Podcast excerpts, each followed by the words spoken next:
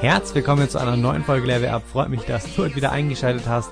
Und ich bin hier heute wieder mit Hannes und wir wollen heute mal wieder ein bisschen miteinander hier quatschen. Und zwar geht's heute über das ganze Thema, wie du Startkapital für dein Amazon-Business zusammenbekommen kannst. Ich weiß, dass wir auch hier einige sehr junge Zuhörer haben, auch einige, die jetzt vielleicht der, gerade mal vielleicht die ersten 500, vielleicht die ersten 1000 Euro haben, hier noch eventuell ein bisschen sparen müssen. Und hier wollen wir mal so ein paar praktische Tipps mitgeben, wie du das Ganze schnell, beziehungsweise nicht nur schnell, aber auf jeden Fall vermehren kannst. Ja, und da geht es jetzt nicht darum, dass du einfach mal ein paar Sachen aus deinem, aus deiner Wohnung verkaufen sollst über Ebay, einen zusätzlichen Nebenjob annehmen musst. Das sind natürlich Dinge, die man machen kann. Nein, wir wollen diesmal wirklich praktische und hier wirklich praktische Tipps dir mitgeben, wie du zum Beispiel dein Wissen vermarkten kannst oder mit sehr wenig Kapital auch Amazon FBA im Prinzip betreiben kannst. Nur, dass du halt halt kein eigenes, also nicht dein eigenes Private Label Produkt verkaufst, sondern von bestehenden Marken und werden dir hier verschiedene Möglichkeiten aufzeigen, wie du das Ganze angehen kannst und hier dir wirklich das Ganze bis ins Detail praktisch erklären. Aber jetzt auch genug hier am Anfang über das Thema erstmal geredet. Herzlich willkommen, Hannes. Freut mich, dass du heute hier im Studio bist.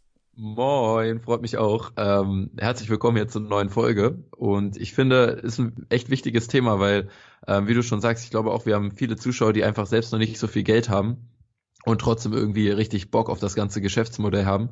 Ähm, ich finde es auch, äh, im Internet gibt es auch Möglichkeiten, komplett ohne Startkapital was zu starten. Ähm, aber man muss das Ganze immer so sehen, man kann jetzt zum Beispiel eine, eine, eine Website aufbauen und die dann langsam optimieren, dass man dann da vielleicht mit AdSense oder mit, mit Affiliate Marketing ein bisschen Geld verdienen kann. Das ist aber vor allem ganz am Anfang so ein extrem langwieriger Prozess und man, man hat nie wirklich diesen Proof, dass es funktioniert.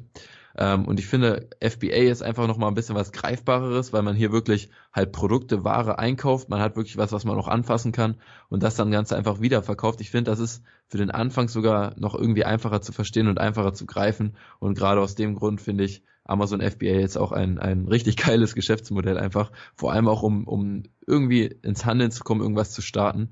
Und genau deswegen heute ein bisschen dazu, wie wir uns das Startkapital sichern können. Ja. Bevor wir auf die Methoden eingehen, würde ich vielleicht nochmal kurz, finde ich ganz, vielleicht ganz interessant, dass wir persönlich sagen, wie wir unser Startkapital eigentlich zusammengekratzt haben, sage ich mal, und mit wie viel wir eigentlich angefangen haben. Ich kann ja vielleicht mal kurz damit anfangen. Ich habe ähm, angefangen, das letzte Jahr sehr, sehr viel auch generell schon zu sparen, ohne direkt ein gewisses Vorhaben zu haben. Hatte dann so meine ersten 2000 Euro zusammen und ja, habe letztendlich dann mir auch mal ein Auto gekauft von anderen Ersparnissen, die ich hatte. Das war letztem Jahr im November, Dezember. Und das Ganze bin ich dann drei Monate lang gefahren und dann habe ich aber gemerkt, okay, ein Auto ist jetzt nicht so sinnvoll in der Stadt hier, wo du mit der Bahn eigentlich viel, viel schneller überall hinkommst.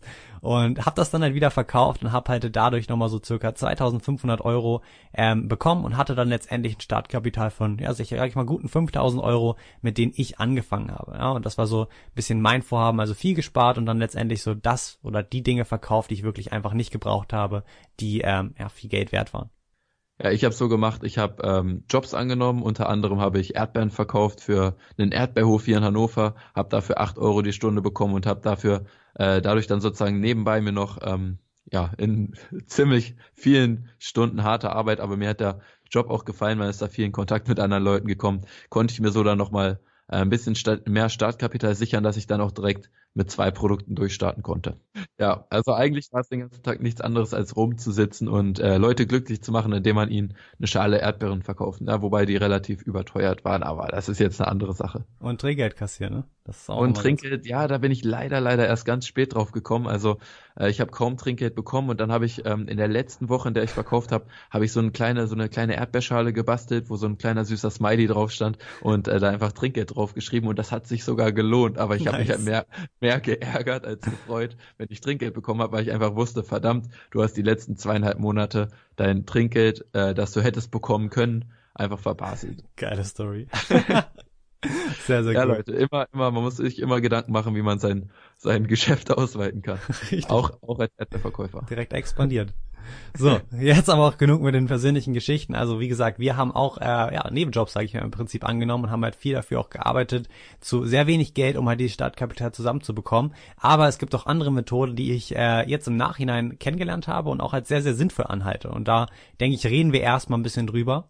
Und das erste große Thema, was wir heute anschneiden, ist Retail Arbitrage. Ja, ein sehr exotisches Wort, sage ich mal. Im Prinzip bedeutet das eigentlich nur der Weiterverkauf von ja, Produkten, die es bereits auf dem Markt gibt, also von bestehenden Marken. Das heißt, wir suchen oder wir suchen ja, bestehende Produkte, die wir zum Beispiel sehr günstig einkaufen können, kaufen die auf und verkaufen die dann über Amazon auch ganz normal weiter. Da können wir auch den FBA-Service nutzen, wir können andere Plattformen nutzen wie eBay ähm, und so weiter. Also sehr, sehr viele Möglichkeiten. Ich weiß sogar, dass wir beide, ja, da gab es mal eine kleine YouTube-Challenge, das war vor über einem halben Jahr schon, da sind wir auf den Flohmarkt gegangen, Hannes und ich, und haben dort ja sehr, sehr günstig einige Dinge aufgekauft. Das waren Spiele, es waren einmal so ein äh, Kicktipp-Spiel, dann war es einmal irgendein Can't-Stop-Spiel, also so wirkliche ja, Gesellschaftsspiele haben wir dort gebraucht gekauft für ich glaube, fünf bis zehn Euro und haben das Ganze dann auf Ebay für 30, glaube ich, einmal sogar und einmal sogar fast 40 Euro wieder verkauft. Also mit einer wahnsinnig großen Gewinnspanne im Prinzip. Ja, ich glaube, wir haben auch damals mal unseren äh, Stundenlohn ausgerechnet und der lag ungefähr bei 20 Euro, als wir das gemacht haben. Genau. Und dann, wir haben es aber, glaube ich, dann noch eins einmal gemacht haben wir noch und haben wir nichts gefunden und haben wir gesagt, okay, das ist nicht im, das ist im Prinzip nicht wert. Also ja. ist jetzt keine Methode. Ja, und wir waren ja zu zweit, deswegen ja. 20 Euro Stundenlohn zu zweit macht 10 Euro pro Person. Absolut. Und ich, aber, aber trotzdem, weil ich finde, es zeigt halt dadurch, dass wir überhaupt gar keine Ahnung hatten. Wir hatten einfach nur unser Handy und haben nebenbei mal die Preise auf Amazon gecheckt und auf Ebay und so. Ähm, ich finde, dafür waren wir eigentlich äh, ganz gut dabei.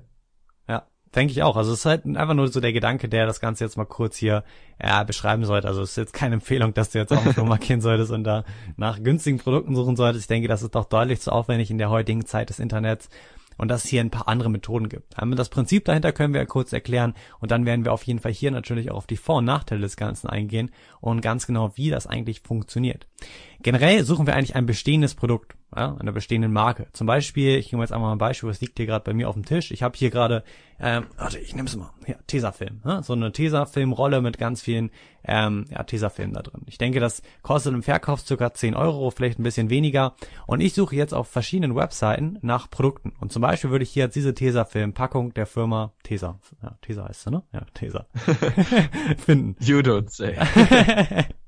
und würde jetzt hier für ein Euro, das sind sozusagen Restposten im Prinzip. Also ich würde hier zum Beispiel sehen, okay, hiervon sind gerade 60 Stück für ein Euro im Einkauf da. Und der Verkaufspreis sehe ich dann auf Amazon liegt bei 9 Euro. Ich habe da natürlich auch den Bestseller-Rank. Ich sehe also, wie oft sich das Produkt dort verkauft und würde mir jetzt diese 60 Packungen hier für circa 60, vielleicht sind es auch ein bisschen mehr, insgesamt sagen wir mal 100 Euro einkaufen und würde das Ganze dann bei mir, ja, zu mir bekommen, abholen und so weiter halt, wie es halt dann letztendlich äh, möglich ist und das Ganze zu Amazon, also auch durch den FBA-Service einschicken und verkaufen. Und im Prinzip könnte ich dadurch mir sozusagen mein eingesetztes Geld von 100 Euro sage ich mal, verdoppeln, verdreifachen sogar, bei einer Marge, die da wahrscheinlich auch ganz gut ist bei einem Euro Einkauf und neun Euro Verkauf. Also ein kleines Beispiel, wie man auch sehr kleine Bestellmengen von bestehenden Marken äh, Produkte aufkaufen kann und dann halt wieder verkaufen kann.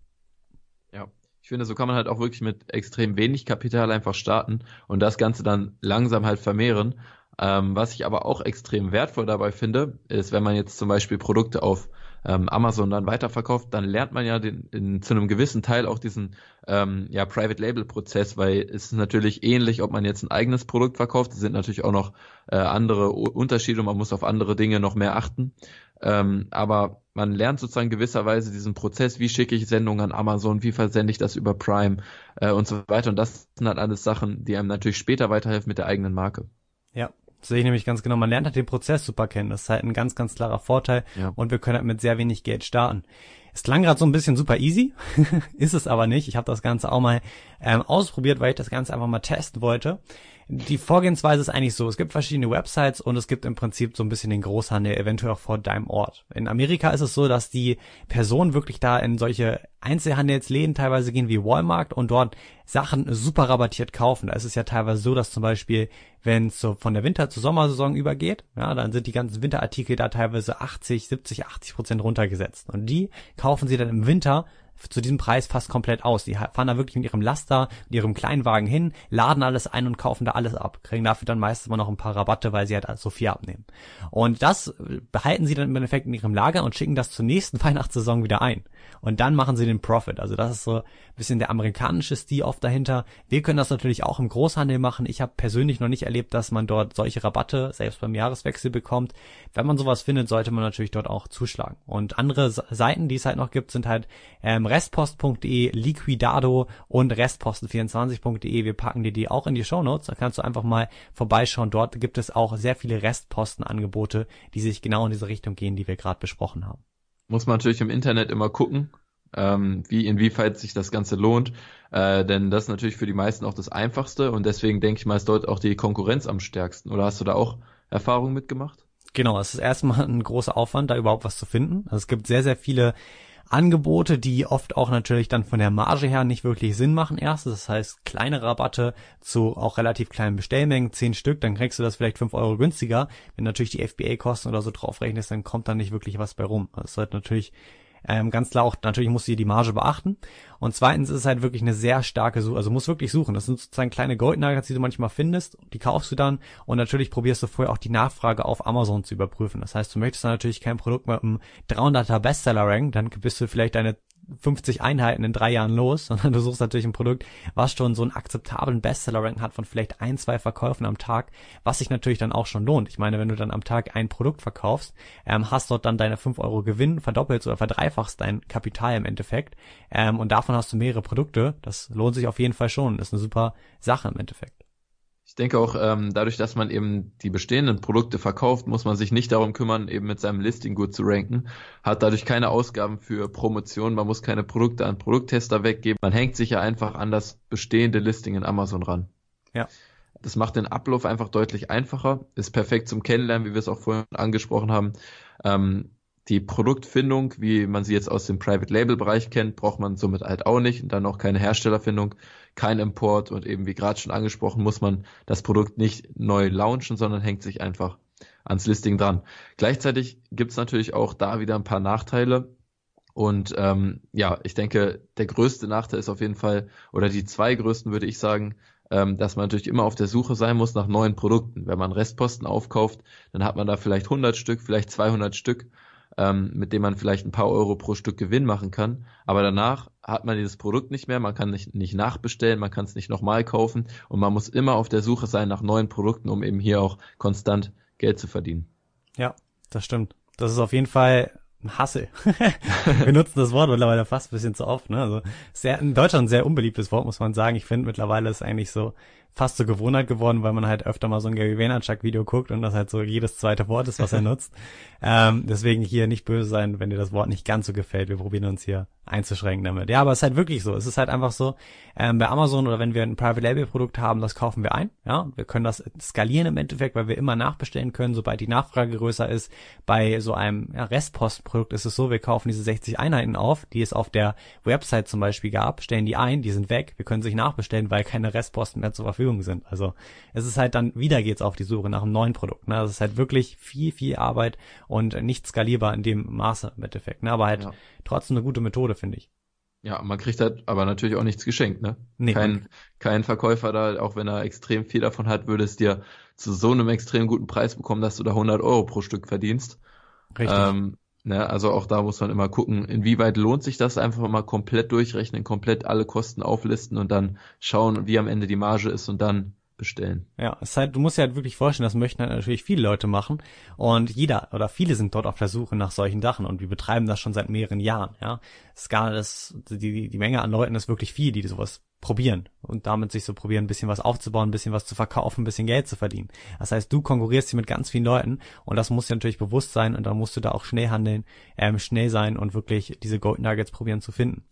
Eine weitere ja. Sache ist natürlich, wir haben das Produkt, das ist super, wir haben mittlerweile vielleicht auch oder haben dafür ein gutes Näschen, sage ich mal, wirklich Produkte zu finden, die eine ganz gute Nachfrage haben. Wir wissen wirklich jetzt, wie die Marge sein muss, dass sich das Ganze für uns lohnt. Ähm, dann ist aber gibt's noch ein sehr, sehr großes Problem, denn wir sind natürlich auf Amazon nicht der einzige Verkäufer. Ja, das Prinzip ähm, ist jetzt im Endeffekt, wir hängen uns ja an ein bestehendes Produkt dran, an ein Listing und sehr, sehr oft gibt es hier auch noch fünf oder zehn andere Leute, die das gleiche machen. Das heißt, die haben auch dieses Produkt irgendwo günstig eingekauft, sind Weiterverkäufer der Marke Marke ähm, und probieren das auch über Amazon natürlich loszuwerden und hängen sich hier dann natürlich auch an dieses Produkt dieser Marke dran. Das heißt, es verkaufen fünf bis zehn Leute über das gleiche Listing.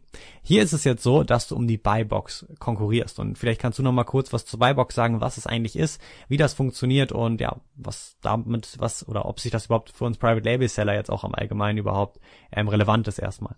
Genau, ob wir jetzt ein eigenes Pro Produkt haben oder eben andere Produkte weiterverkaufen. Es geht eigentlich immer darum, dass wir diesen Button bekommen in den, in den Einkaufswagen. Denn die allermeisten Kunden äh, klicken nicht unten auf den kleinen Button und schauen sich alle Angebote an, die es gibt, inklusive derer Beschreibung, sondern die klicken einfach auf, auf in den Einkaufswagen, weil sie halt denken, ja, das wird schon das Beste, wird schon das günstigste sein.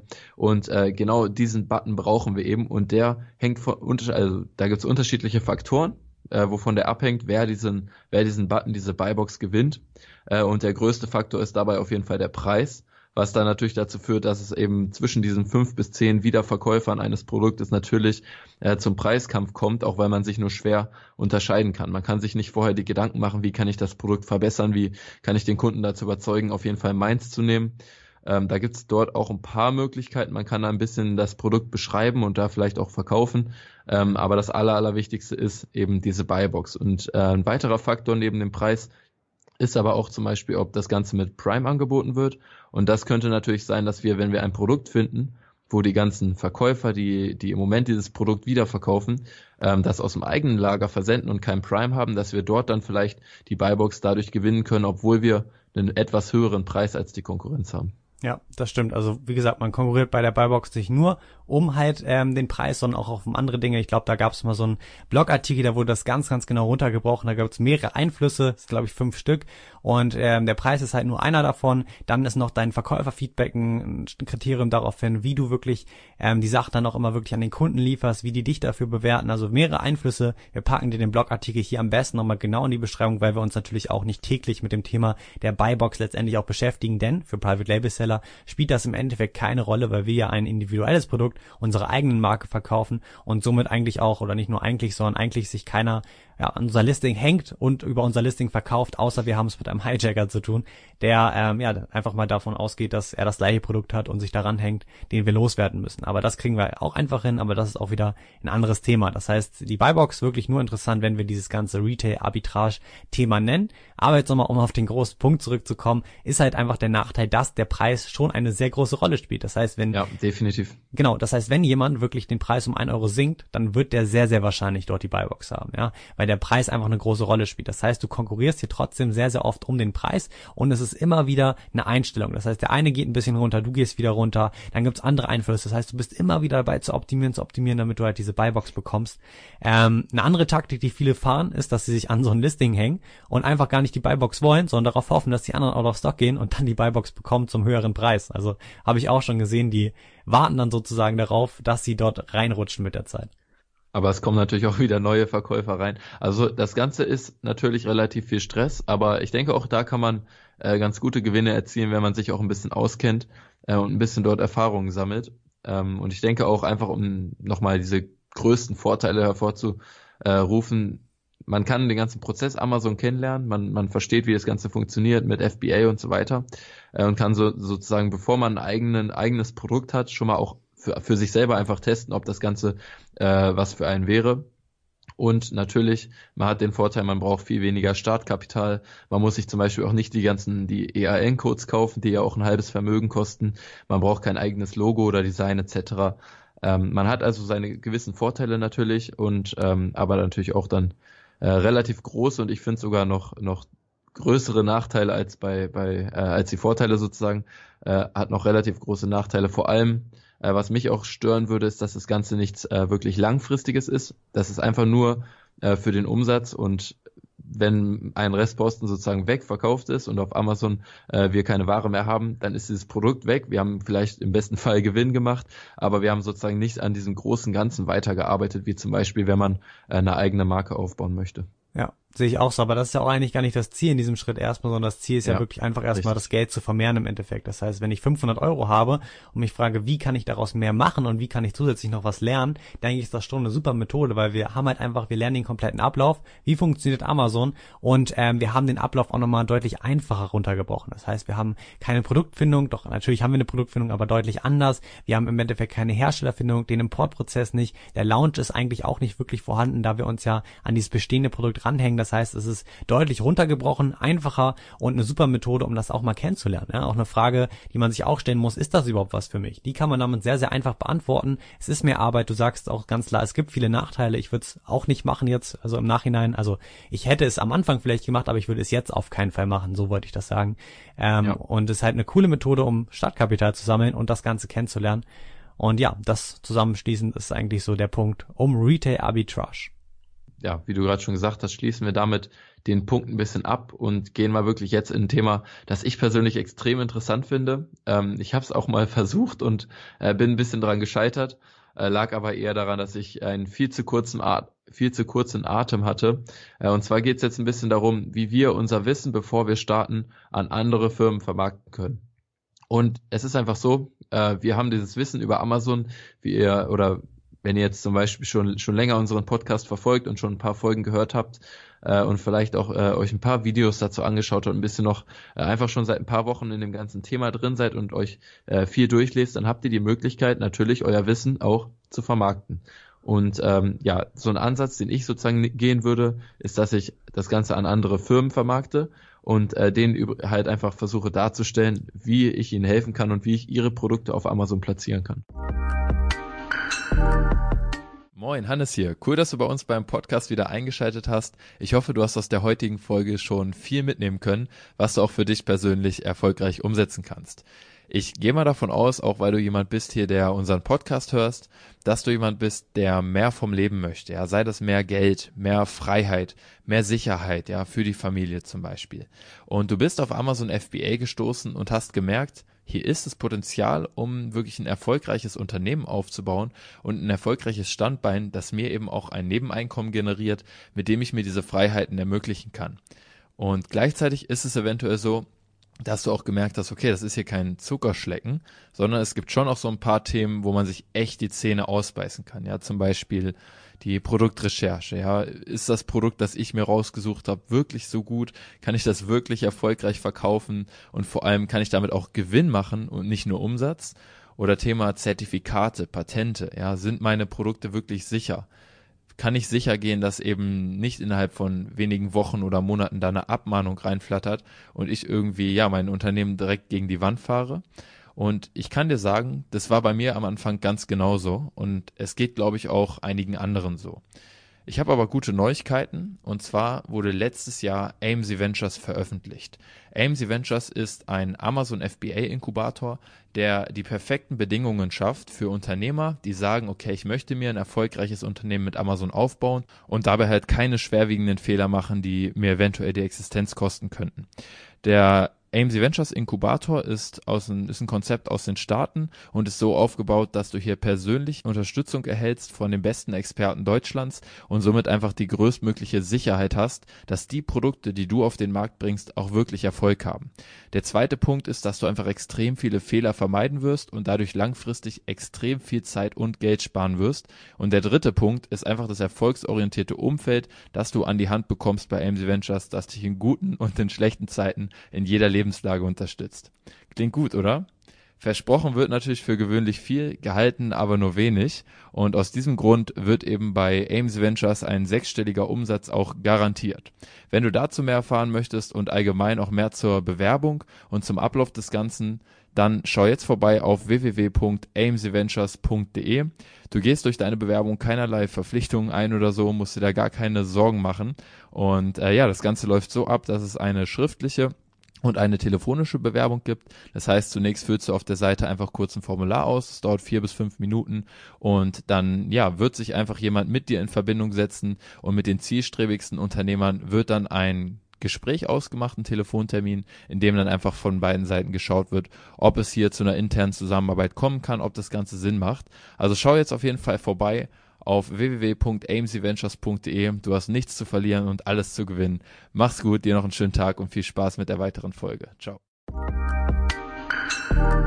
Das ist eine sehr interessante Methode. Ich habe auch schon einige Erfahrungen damit gemacht. Äh, erfolgreich und auch sehr, sehr nicht erfolgreich. Das heißt, hier können wir, denke ich, auch schon sehr schön gleich nochmal ein paar Stories auf den Tisch hauen.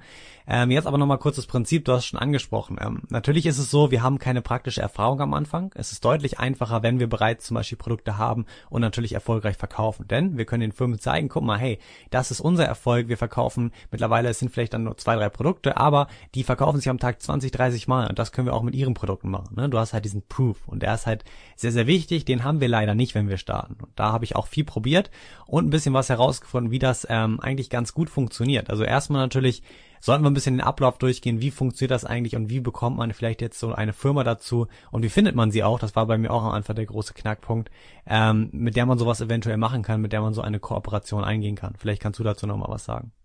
Ja, also da gibt es natürlich verschiedene Möglichkeiten. Ähm, ich würde ganz einfach sagen, man, man sucht sich vielleicht in seiner Stadt auch ein paar Firmen raus, äh, wo man am besten darauf achtet, dass sie ähm, selbst entweder sehr dicht mit dem Hersteller zusammenarbeiten oder halt selbst Hersteller des Produktes sind, einfach weil dann die Margen deutlich besser sind, als äh, wenn, wenn der Verkäufer selbst nur wieder Verkäufer eines bestehenden Produktes ist. Denn dann, das kann man sich ja dann so vorstellen, äh, dass dann schon, schon vier Instanzen mindestens in, in dem ganzen Prozess eingebunden sind vom Hersteller zum, zu der Person, der vom Hersteller bezieht, dann dem Verkäufer, mit dem wir Kontakt aufnehmen und dann wir. Und alle wollen irgendwo ihren Profit schlagen und da ist eigentlich selbstverständlich, dass am Ende nicht mehr so viel dabei übrig bleibt. Deswegen äh, finde ich es äh, halt optimal, wenn man es schafft, mit dem Hersteller direkt äh, in Kontakt zu treten.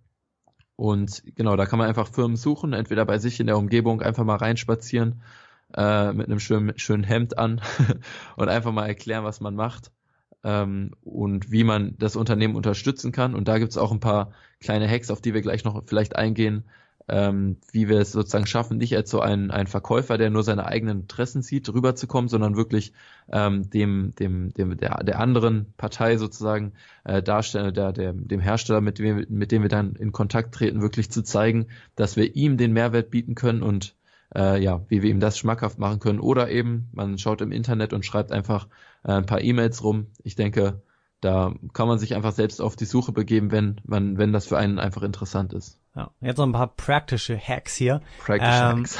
wie ich es zum Beispiel gemacht habe. Also ich bin einmal auf ähm, verschiedene Gründerseiten hier in Hannover gegangen. Also es gibt da Hannover Impuls, so heißt die eine Seite, und dann kann man bei den Facebook-Pages immer schön gucken, was haben diese Gründerseiten, die ja auch oft sehr junge Firmen unterstützen, so geliked. Und dann habe ich dort sehr, sehr viele Firmen raufgefunden, die tatsächlich hier in Hannover und Umgebung sind, die alle so ein kleines Startup waren, die auch teilweise eigene physische Produkte haben und über ihren eigenen Online-Shop verkauft haben und Amazon überhaupt nicht genutzt haben. Das war schon mal ein sehr, sehr wichtiger Punkt. Du hast eben angesprochen, dass sie auf jeden Fall Hersteller letztendlich der Marke Marke sein müssen, das müssen sie. Also man kann in dieser Hinsicht nicht mit jemandem zusammenarbeiten, der auch nur einkauft im Prinzip, weil die Marge halt viel zu gering ist, um eigentlich damit auch auf Amazon zu verkaufen. Ich meine, sonst könntest du ja einfach hergehen, irgendeinen Katalog von irgendeiner Marke anfordern und dann die Produkte auch über Amazon verkaufen. Da wird der wahrscheinlich dann vielleicht pro Verkauf meistens dann vielleicht paar Cent liegen bei so kleinen Produkten, bei teuren Produkten vielleicht bei ein paar Euro. Also definitiv wird sich das nicht lohnen. Das heißt, es sollte auf jeden Fall der Hersteller im Prinzip sein und auch sonst hast du halt wieder die Konkurrenz um die Buybox und so weiter, was wir eben ja schon mal geredet haben. Ähm, das heißt, ganz, ganz wichtig ein Hersteller. Und das ist wirklich gar nicht so einfach, denn viele, viele Firmen stellen nicht selber her und haben halt im Prinzip keine eigene Produktlinie oder eine kleine Produktmarke.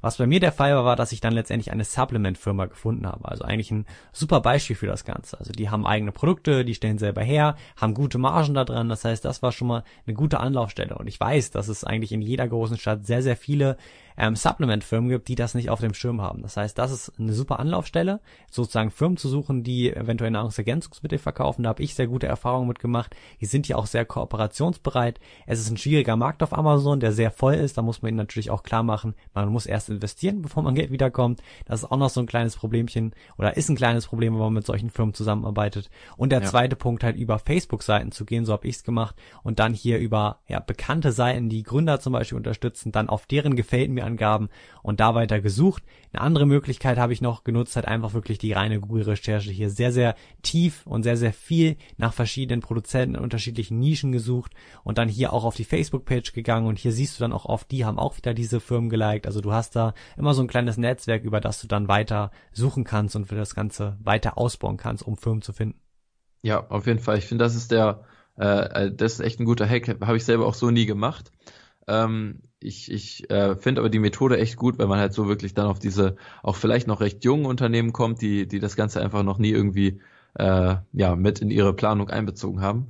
Und Amazon hat halt im Moment wirklich ein riesiges Potenzial und ich finde, gerade aus dem Grund kann sich das für beide Beteiligten auch extrem lohnen.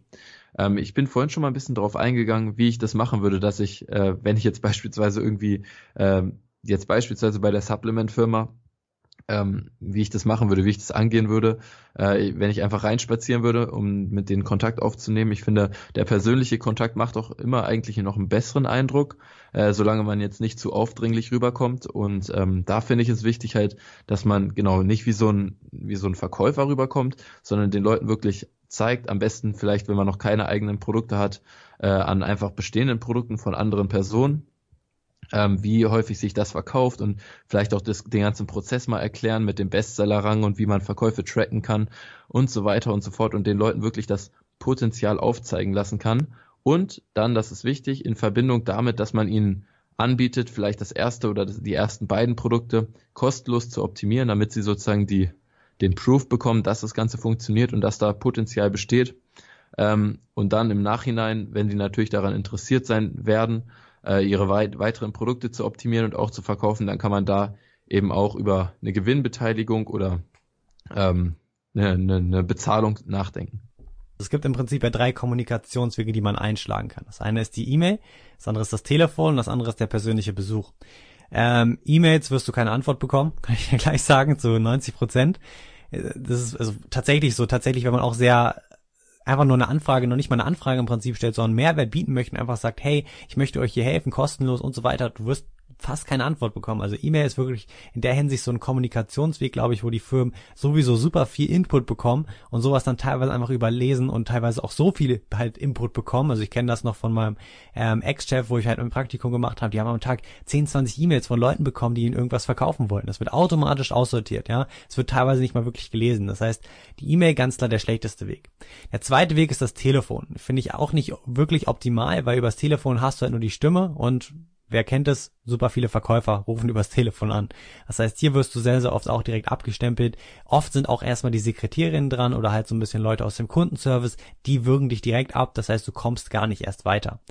Die besten Erfahrungen habe ich auch gemacht, wirklich persönlich vor Ort zu sein. Also wirklich persönlich hinzukommen und dieses kurze persönliche Gespräch zu suchen. Ist natürlich aufdringlich, muss man sagen. Ja, also ist ein bisschen komisch oder für die auch meistens dann immer, dass du wirklich vor Ort bist. Aber du kannst halt wirklich natürlich überzeugen. Weißt du, du bist dann nicht die Person, du kommst dort am besten auch nicht im Anzug oder irgendwie so als Verkäufer mit so einem Aktenkoffer noch an. Das ist sehr unsympathisch, sondern sehr, sehr locker, so als Person von nebenan, der gute Freund, der einfach mal, hey, komm mal, Amazon ist ein Geschäftsmodell, was mich gerade mega interessiert. Ich würde doch ganz offen sein und sagen, ey, ich bin jetzt nicht der Riesenexperte, ich habe nicht 20 Produkte auf der Plattform. Ich äh, ist aber meine mega Leidenschaft. Ich beschäftige mich damit jeden Tag 10 Stunden. Ich weiß alles darüber. Ich habe sehr, sehr gute Freunde, bei denen ich das Ganze schon optimiere und dadurch dann diesen, diese wirkliche Leidenschaft rüberbringen und diese Passion und damit dann zu überzeugen und auch mit dem Wissen. Das heißt, du, mein, meine Vorgehensweise war immer, ich gebe erstmal ordentlich was free weg. Ja. Super Prinzip eigentlich, das heißt, du hilfst ihnen erstmal. Du gibst ihnen ganz normale Tipps. Hey, beim Bestselling musst du das beachten. Hier, PPC. Mach da noch ein bisschen mehr in die Richtung. Ja, die Kampagne musst du ein bisschen höher den klicken. Das heißt, einfach kostenlose Tipps und damit gibst du gleich noch diesen praktischen Proof, dass das wirklich funktioniert und dass du das Wissen hast. Und auf dem kannst du dann aufbauen.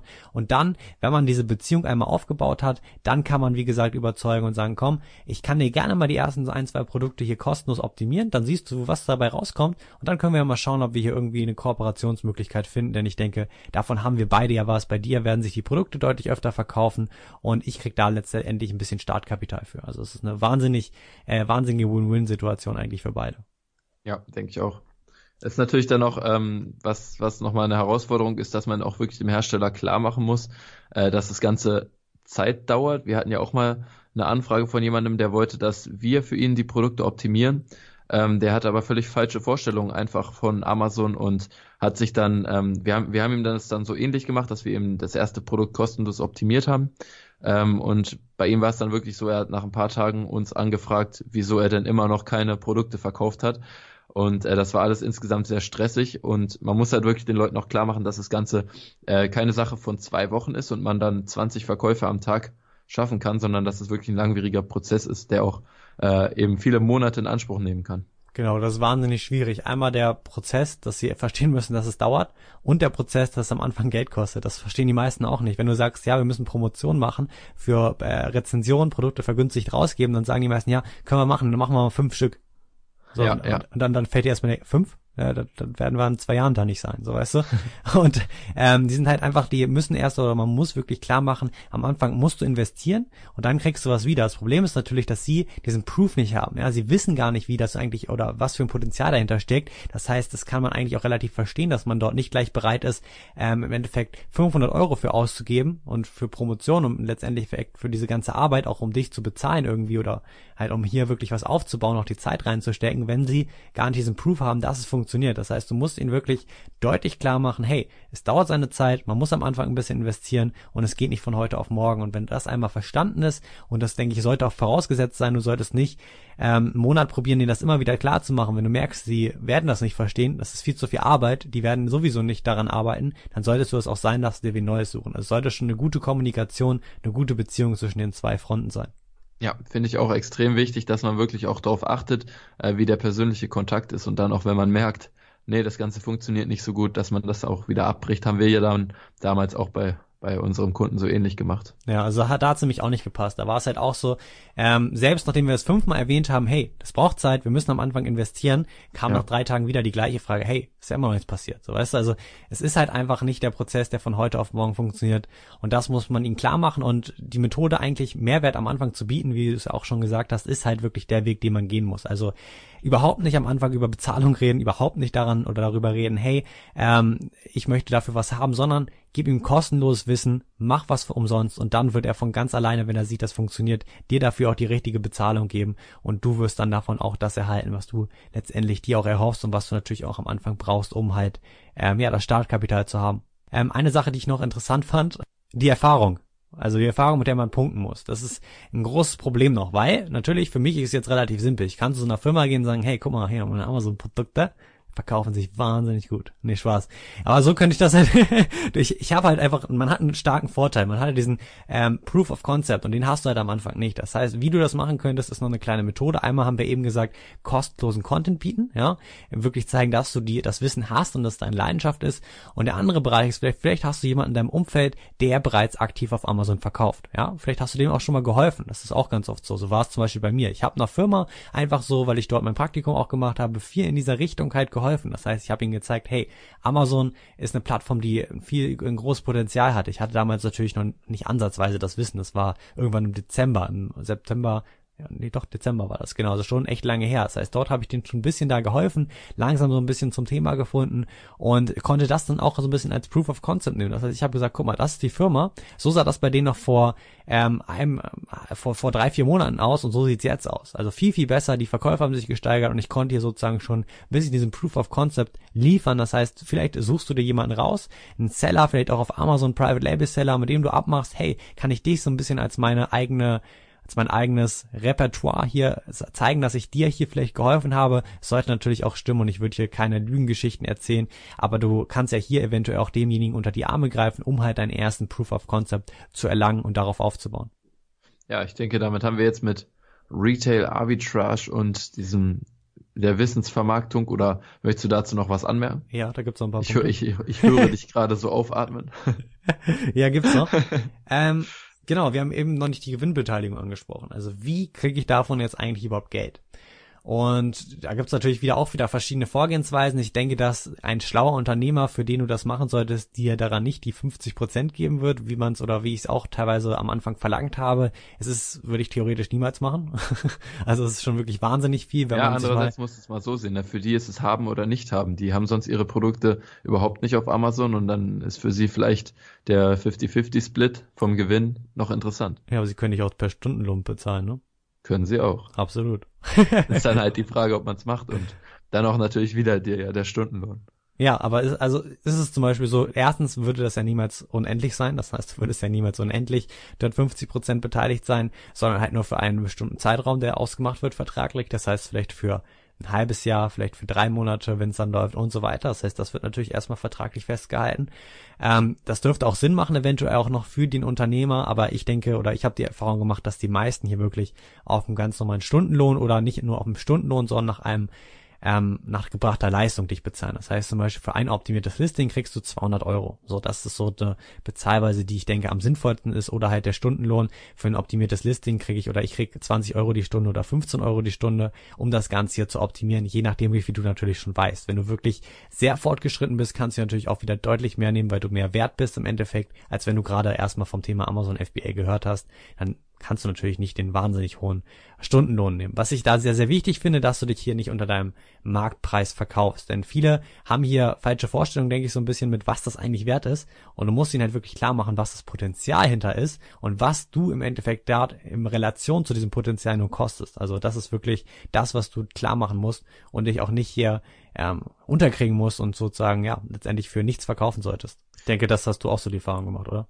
Ja, ganz genau. Das war auch bei unserer Kooperation so, Ja. dass dort Es war halt einfach kompliziert, weil ähm, wir hatten einfach unterschiedliche Vorstellungen. Ähm, ja, und, und der, die, die Person, die uns dort angeschrieben hat, ähm, hat eben auch dieses Potenzial nicht sehen können, sondern wollte eigentlich nur äh, unsere oder seine Produkte optimieren und irgendwie was bei Amazon verkaufen, aber hat überhaupt nicht verstanden, was das Ganze beinhaltet. Und wir konnten es ihm auch nicht erklären, weil ja, war einfach sehr schwierig. sehr beratungsresistent, so kann man das, denke ich, ganz gut zusammenfassen. Geiles Wort, das passt. Beratungsresistent, das ist gut. Ja. Ja, also da auf jeden Fall nicht unter Wert verkaufen lassen und so kannst du dir halt mit der Zeit so ein kleines Netzwerk aus einzelnen Kunden aufbauen, für die du halt die Amazon-Produkte optimierst oder auch langfristig dort natürlich weiterarbeitest. Ich meine, die Optimierung ist nie mit einmal getan. Es gibt immer was zu tun im Endeffekt. Das heißt, du hast hier auch sehr langfristig etwas, äh, wo du helfen kannst und dafür natürlich dann auch deinen äh, Lohn oder deinen Mehrwert bezahlt bekommst. Und ein kleiner Tipp hier noch ist, dass du nicht nur auf die Standardprodukte achtest. Das heißt, du solltest dir nicht jetzt den nächsten Küchenladen direkt raussuchen, der eigene Küchenprodukte hat. Ähm, erstens wird es schwer, da die meisten Retailer sind, also Marken wie WMF und so weiter weiterverkaufen, sondern auch mal nach nicht so, sage ich mal, Standardprodukten. Ja, zum Beispiel Schrauben. Ja, Produkt, was jetzt nicht so super sexy erstmal auf Amazon ist, wo aber auch gute Verkäufe gehen, wo man sehr viel rausholen kann. Oder ein Produkt wie ähm, ähm, Schreibtier, Schrei Schreibtischutensilien, ja, sage ich mal so Stifte, verschiedene Tesafilmpackungen, Klebeband, also alle so ganz, ganz kleine Dinge, die man auch sehr gut verkaufen kann. Geschenkkarten, also solche ähm, Briefumschläge, so hochwertige Briefumschläge, Geschenkkarten, also wirklich Produkte, die nicht nur oder die nicht diese 0815 Produkte sind, vielleicht auch nicht 20 Mal auf Amazon verkauft werden, aber vielleicht drei, vier Mal. Und der hat dann vielleicht in seiner in seinem Repertoire hat er davon aber 500 Produkte. Das heißt, das kannst du wahnsinnig hoch skalieren und das heißt hier sehr sehr offen für die Produktlinie sein. Ja. Man hat man natürlich auch den Vorteil, dass man ähm, ein bisschen schneller hochkommt im Ranking und äh, der Person auch einfach das Potenzial schneller zeigen kann. Ja, deswegen. Ich denke, jetzt können wir das Thema abschließen mit dem äh, mit der Vermarktung des eigenen Wissens. Äh, ich finde, es ist auf jeden Fall eine gute Möglichkeit, auch um an das Startkapital zu kommen. Ähm, und vor allem schafft man es halt dadurch auch, sich schon ein kleines Netzwerk aus Kunden aufzubauen, ähm, mit dem man dann vielleicht immer wieder zusammenarbeitet, zusammenarbeitet, wenn die ein neues Produkt optimieren lassen wollen äh, und so nebenbei noch einen weiteren Einkommensstrom hat neben Amazon. Denn man wird auch, wenn man, wenn man mit wenig Kapital Amazon beginnt, äh, früher oder später auf das Problem kommen, dass man neue Ware nachbestellen muss, während man noch Ware im Lager hat und das Ganze noch teurer wird. Und ich denke, da ist jede weitere Einkommensquelle einfach gern gesehen. Ja. man lernt viel. Also man lernt erstens selber für sich viel, man lernt es noch detaillierter kennen, man lernt verschiedene Produkte kennen. Das ist auch noch sehr interessant, finde ich immer. Jedes Produkt ist so ein bisschen unterschiedlich auch auf Amazon. Das heißt, du hast hier ein großes Repertoire an Erfahrung und du wirst wahrscheinlich auch weiterempfohlen, wenn du gut bist. Du brauchst ja halt ein kleines Netzwerk, bist eine kleine SEO-Agentur, so kann man es im Endeffekt nennen, auf äh, als One-Man-Show.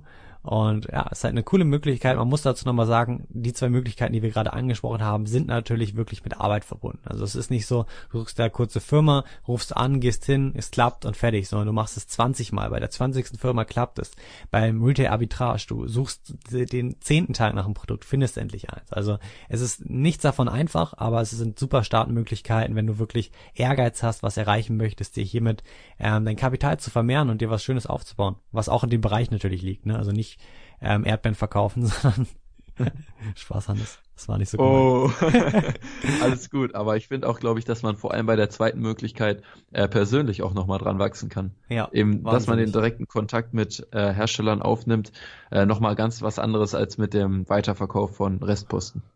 Ja, jetzt haben wir die beiden Möglichkeiten ja schon detailliert besprochen. Wir haben uns jetzt noch was etwas anderes rausgesucht, wie man auch eventuell Startkapital bekommen könnte. Jetzt geht es nämlich ein bisschen um das Thema nochmal kurz Kredite. Das wollen wir jetzt nochmal kurz anschneiden. Das kommt auch immer öfter in Facebook-Gruppen auf. Dort wird gefragt, wie ist es eigentlich, wenn ich mir von einer Privatperson Geld leihe, sage ich mal, also einen Privatkredit aufnehme, den verzinse, wie muss ich das anstellen, darf ich das überhaupt, würdet ihr mir das empfehlen und so weiter. Und ich denke, da können wir jetzt noch ein bisschen unsere eigene Meinung zu ja, sagen und mal ein bisschen dazu ein bisschen was berichten, wie wir das ganze Thema sehen und was wir dafür denken, die beste Vorgehensweise ist. Also es gibt natürlich einmal die Möglichkeit Family and Friends, Verwandte, die einem vertrauen, Freunde, die einem vertrauen und natürlich auch noch eigene oder ein paar Websites, wo man ähm, von ja, fremden Leuten im, Endeffekt äh, Privatkredite bekommen kann, die man dann natürlich auch zurückzahlt, ganz normal und dafür auch die Leute ihre Zinsen erhalten, also sozusagen Pay-to-Pay-Kredite, also hier über verschiedene Plattformen wie Aux Money, Lendico und Co., aber darauf gehen wir gleich nochmal ein. Vielleicht erstmal so ein bisschen unsere ähm, eigene Meinung dazu. Ja, also ich sehe das Ganze ein bisschen kritisch fürs erste Produkt. Also wenn wir wirklich aus unserem Gesamtprivatvermögen es nur hinbekommen, 500 Euro rauszuziehen und mehr, mehr Startkapital sozusagen sammeln wollen, dann würde ich es auf keinen Fall empfehlen, Kredit aufzunehmen, nur um mit Amazon zu starten wo ich halt eher die, das Positive sehe, wenn man, wenn man mit Amazon bereits gestartet hat oder äh, seine zwei bis drei Produkte vielleicht hat, am Laufen hat ähm, und es dann wirklich dieses, äh, dieses Problem aufkommt, worüber wir neulich schon mal geredet haben, dass das Cashflow-Problem, ähm, dass wir wirklich nachbestellen wollen, während wir noch unsere Ware im Lager haben und natürlich auch immer mehr nachbestellen wollen, wenn wir sehen, dass das Ganze funktioniert. Und dafür brauchen wir natürlich Kapital und das Ganze ist einfach sehr kapitalintensiv. Und wenn man aber diesen Proof hat, dass das Ganze funktioniert, dann finde ich solche Kredite eigentlich echt hilfreich. Genau, ich sehe es auch nicht wirklich als Empfehlung, das für die ersten Produkte zu nehmen, besonders wenn du halt nicht diesen Proof of Concept wieder hast, also noch nichts eigenes wirklich auf den Markt gebracht hast, das System kennst, weißt, wie es funktioniert, da ist das Risiko einfach viel zu hoch, dass es nicht funktioniert, weil ähm, ja, es gibt auch einfach Leute, die dessen Leidenschaft ist das gar nicht, denken, wow, ich will das unbedingt machen, fangen damit an, merken, okay, habe ich eigentlich gar nicht so Lust drauf und haben dann einen riesen Kredit, den sie zurückzahlen müssen. Ne?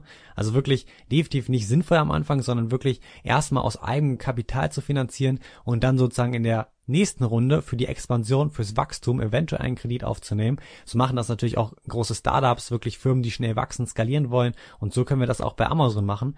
Ähm, da ist natürlich so, da ist es halt so, du kannst deiner Firma oder du kannst auch von Privatpersonen einen privaten Darlehen aufnehmen. Das geht bei einer GmbH, das geht aber auch beim Einzelunternehmen. Das heißt, du würdest vertraglich mit jemandem hier ähm, ja einen Vertrag ausmachen, wo da natürlich die ganzen Details drin stehen. Das Geld, was letztendlich überschrieben wird, die Verzinsung des Ganzen, gibt es einmal natürlich die Möglichkeit, das wirklich per Zinsen festzusetzen oder eine Festverzinsung eines festen Betrags. Ähm, habe ich zum Beispiel gerade auch für meine GmbHs gemacht. Dort habe ich nochmal ein bisschen Geld eingezahlt aus dem privaten Gebrauch. Da habe ich ja auch einen Vertrag mit mir selber im Endeffekt unterschrieben, weil ich mir selber, also der Firma, ein Darlehen gegeben habe. Und so müsstest du das halt mit einer Person ausmachen. Und dann hast du hier, sage ich mal, deinen Privatkredit, der dann halt verzinst wird und du über den bestimmten Zeitraum zurückzahlen oder zurückgezahlt werden musst. Ja, das denke ich auch auf jeden Fall, dass das Ganze eine gute Möglichkeit wäre, um eben sein Wachstum voranzutreiben. Ich finde, man muss das Ganze sich einfach durchrechnen, äh, eine Prognose aufstellen, aufstellen, wie kann ich mit diesem Geld halt wachsen, äh, was für was für Umsatzzahlen kann ich damit erreichen. Und da würde ich immer so vorgehen, ähm, mit dem Worst Case rechnen und mit dem Best Case oder wie, wie man das nennt, Best Case äh, sozusagen auf den Best Case hoffen. So würde ich da immer rangehen. Äh, und wenn man sich das Ganze durchrechnet und dann sieht, okay, ein Kredit kann Sinn machen, dann kann man das auf jeden Fall auch äh, als Alternative sehen. Genau, denke ich nämlich auch so. Du musst halt, das ist natürlich dein Risiko, was du damit eingehst, ist, du erhöhst im Prinzip dein Risiko, weil sollte irgendwas mal nicht klappen, bleibst du halt auf dem Geld sitzen, du musst es zurückzahlen und deswegen ist es auf jeden Fall erhöht, aber es macht durchaus sinnvoll. Es kommt ganz auf deine Risikobereitschaft an, wie sicher du dir bist, wie gut du in deine eigenen Fähigkeiten auch vertraust, selbstbewusst du bist und so weiter. Also die Entscheidung können wir dir hier nicht abfinden. Wir finden es, wie gesagt, als sinnvolle Methode, wenn man halt irgendwann wachsen möchte und schon den Proof of Concept hat. Ganz zu Beginn würde ich davon ähm, eher abraten. Es gibt noch eine kleine andere Möglichkeit, die können wir noch mal ganz kurz ansprechen. Das sind wirklich Privatkredite, Privatkredite, so wird's ausgesprochen, über eigene Plattformen. Das heißt nicht durch im Verwandtenkreis, sondern zum Beispiel über Plattformen wie Aux Lendico oder Funding Cycle, die extra fürs Funding gedacht ist, also fürs Funding von Firmen. Verlinken wir auch alle mal hier unten, da könnt ihr auch mal vorbeischauen. Dort bietet oder dort wird einem im Prinzip die gleiche Möglichkeit geboten. Man kann dort einen Post erstellen, im Endeffekt eine Anzeige, seine Idee beschreiben und bekommt dann dafür eventuell einen Privatkredit von vielen verschiedenen Leuten, die automatisch dann zurückgezahlt werden und verzinst werden.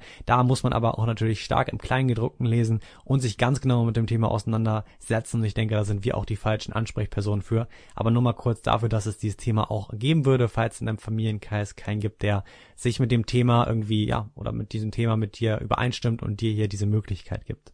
Ja, ich denke, vielleicht gibt es ja auch Leute, die sich nicht unbedingt aus ihrem Familienkreis Geld leihen wollen, aus irgendwelchen anderen Gründen, dass genau. es ihnen vielleicht unangenehm ist. Genau, also nur mal als Möglichkeit aufgelistet, aber ich denke, das war's auch mit dem Thema Kredite. Wir sind da selber nicht die Experten, wollten dir nur mal kurz diese Möglichkeit auflisten. Die eigentlichen großen Möglichkeiten, die wir heute durchgegangen sind, war einmal der Verkauf des eigenen Wissens an verschiedene Firmen und einmal das Thema des Retail Arbitrage, also das Verkaufen von ja, Produkten bestehender Marken über die Plattform Amazon. Zwei sehr interessante Themen, um Startkapital für sein eigenes Amazon Private Label Business zu bekommen, für seine eigene Marke, die man wirklich über Amazon aufbauen möchte. Und ja, das war's jetzt auch eigentlich mit der Folge. Das waren so die zwei großen Punkte. Wir hoffen, dir hat's gefallen. Ich hoffe, dir konnte oder du konntest hier daraus was mitnehmen. Und wir sehen uns hoffentlich in den nächsten Folgen wieder. Wir wünschen dir noch einen super schönen Tag und bis dann. Ciao, ciao. Ciao, ciao, Van